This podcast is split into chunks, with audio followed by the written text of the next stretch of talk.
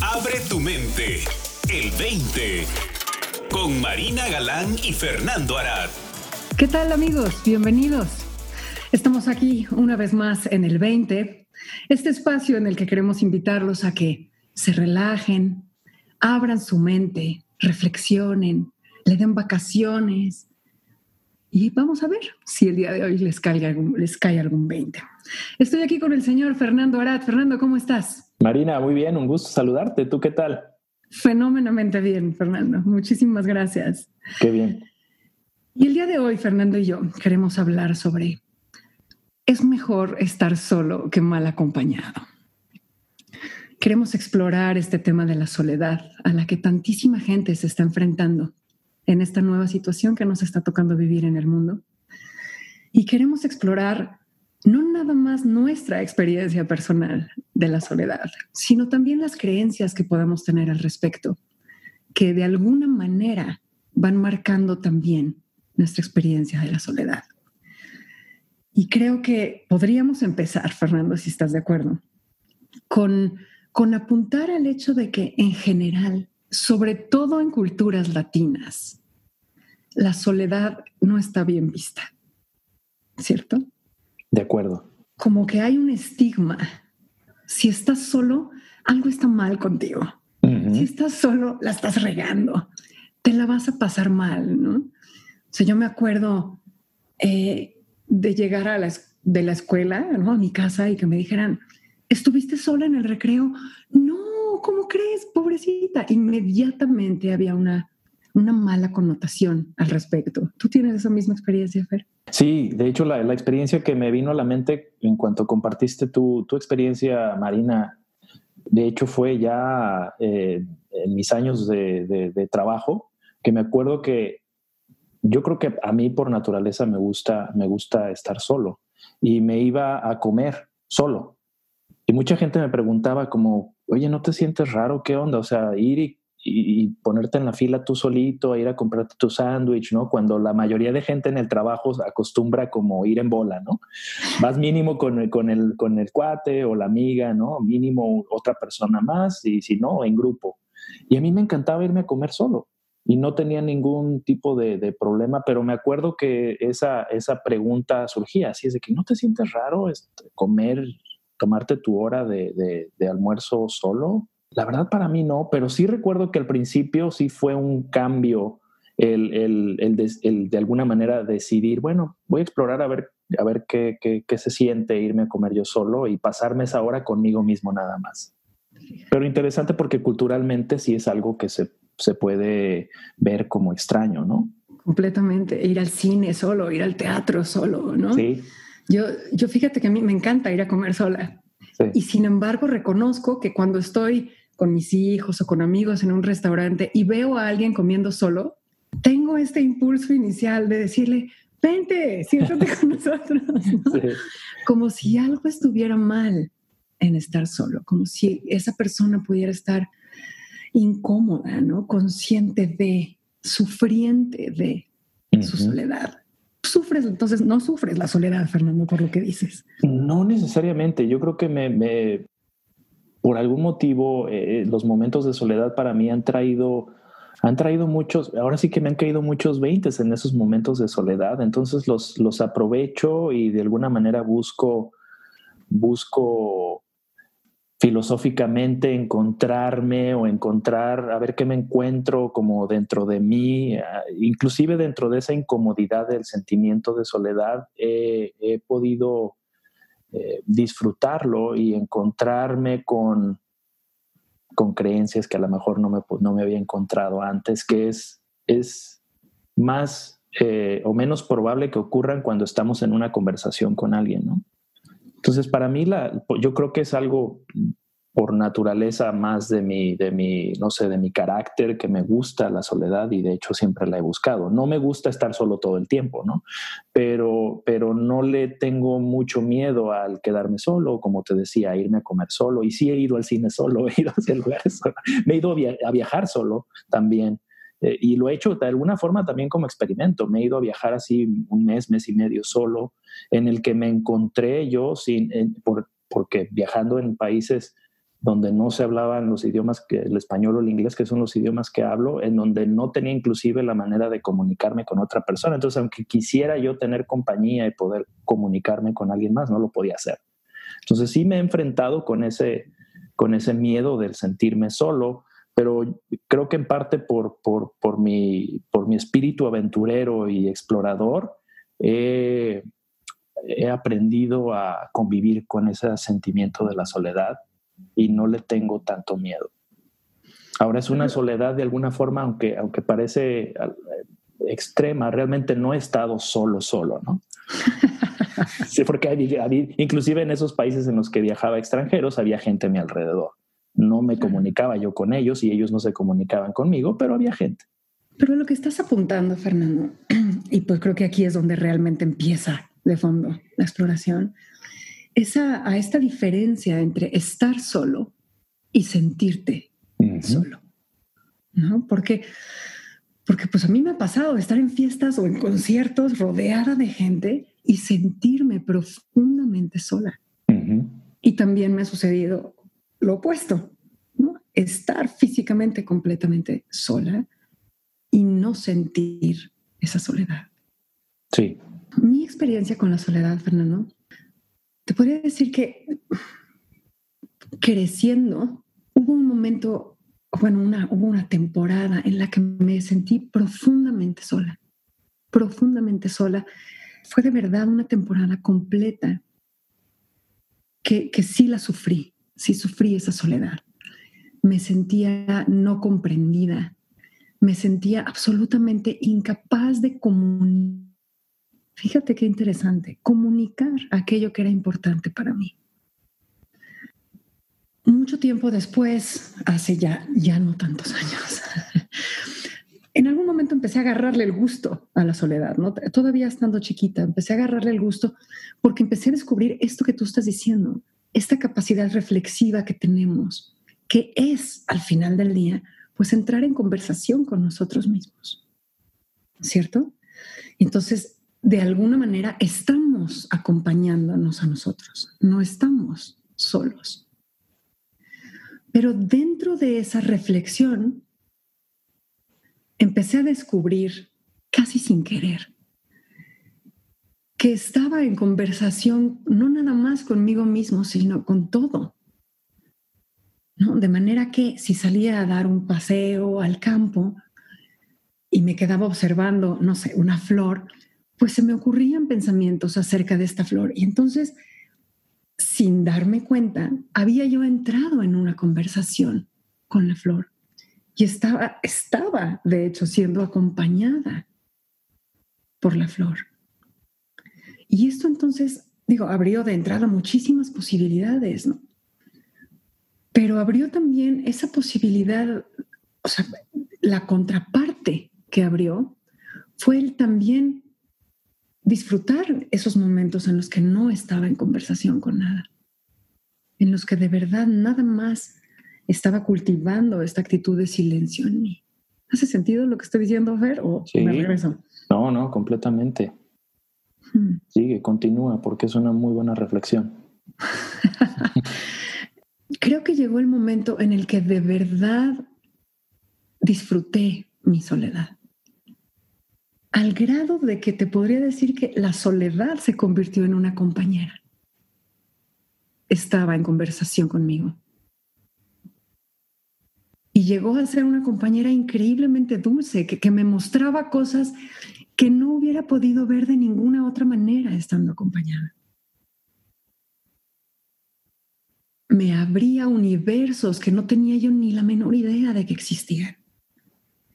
Entonces establecí una amistad con mi soledad. Y eso me llevó a darme cuenta de que los seres humanos no podemos estar solos.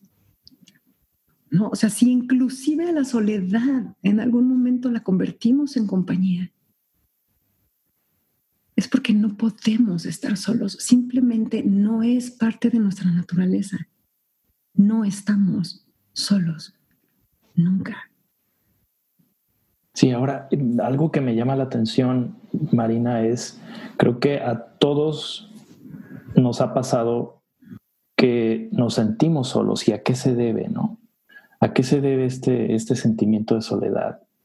Y, creo que apunta al hecho de que de alguna manera nos sentimos aislados porque dentro de nuestro mundo interior particular, individual, estamos en un espacio privado, donde tú, por ejemplo, no puedes leer mis pensamientos, yo no puedo leer los tuyos, podemos intuir más o menos en qué estado mental está alguien basado en las, en las expresiones faciales, etcétera. Pero nos sentimos, creo que ese sentimiento de aislamiento es, es lo que nos lleva a la mejor a, a, irnos con la finta de creernos estar solos, porque son los eventos mentales, emocionales que ocurren dentro de nuestra conciencia individual, están aislados al resto del mundo con el que interactuamos, ¿no? A nivel, a nivel físico, eh, a nivel eh, mundo, digámoslo así, ¿no? De, percepciones en las que compartimos con los demás o inclusive, como mencionas, con la naturaleza. Pero estos, estos pensamientos, emociones que ocurren dentro de mí son una experiencia privada que dentro de ella también aparecen estas sensaciones y emociones de, soledad, porque como decías, creo que es un, es un sentimiento eh, compartido para todos los seres humanos, podemos llegar a sentirnos no comprendidos, no, no entendidos, porque, porque estas emociones particulares y pensamientos dentro de nuestro espacio personal de conciencia son privados. Entonces, de alguna manera no tienes una forma de compartirlos con alguien a menos de que puedas expresarlos y que esa otra persona tenga, tenga la capacidad de poderte escuchar desde un lugar en el que a lo mejor no existe el juicio para poder conectar con esas emociones y sentimientos que uno tiene y que lleva, lleva dentro y que, que nos puede generar esa sensación de aislamiento, ¿no? Sí, Fer. Fíjate que, a lo que estás apuntando es bien importante porque tiene que ver con, con el entendimiento del pertenecer. O sea, cuando yo me siento comprendido por el otro, pertenezco, ¿no? Soy, soy parte de esta tribu, soy parte de este clan que me entiende. Lo cual es, o sea, lo que quiere decir eso es, nos importan las mismas cosas, vemos la vida de manera similar, ¿no? Ahora, si, si, nos ponemos a desmenuzarlo, pues nos podemos dar cuenta de que ese pertenecer es creado, no es real, ¿no? Está creado a partir de conceptos que son perecederos, ¿no? Porque nuestra visión de la vida cambia a fuerzas y lo que es importante para nosotros hoy no va a ser importante para nosotros el año que entra o en cinco años. Entonces son identificaciones. Y, ahí está eh, esa palabrita identidad, ¿no?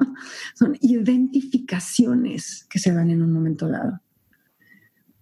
Pero, pero en el momento en el que empezamos a ampliar esta idea de pertenecer, ¿no? Y, y dejamos este mini universo, mini territorio al que nos inventamos que pertenecíamos y empezamos a ampliarlo, a ampliarlo, ampliar. No se trata de dejarlo atrás, ¿no? Dejo de pertenecer a esto y me voy a pertenecer a aquello, sino empezar a ampliarlo, empezar a darnos cuenta de que son más nuestras similitudes que nuestras diferencias, de que todos soñamos aunque el contenido de los sueños sean diferentes, de que todos tenemos opiniones aunque las opiniones sean diferentes, de que todos queremos defenderlas porque son las nuestras y son de las que estemos convencidos en este momento en la medida en la que empezamos a dejar el territorio del contenido atrás y empezamos a, entender el territorio de la naturaleza de la experiencia humana, nos damos cuenta de que pertenecemos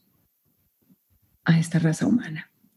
Y de la misma manera, si empezamos a ampliar estos universos y empezamos a entrar en conversación con el mundo vegetal o el mundo animal, ¿no? Como yo con las flores o con mi perro o con mi gato, como seguro muchas de las personas que nos están escuchando están en relación con el mundo vegetal o con el mundo animal. Pues también podemos entrar en relación con cualquier otra cosa, ¿no? Con la taza de café y con la vela y con la ventana y con la puerta. Y bueno, hoy en día con nuestro teléfono. Muchísimo. Pero, pero empiezas a darte cuenta de que el pertenecer es absoluto y no necesitas limitarlo. Y entonces es que, es parte de lo que estabas diciendo, ¿no?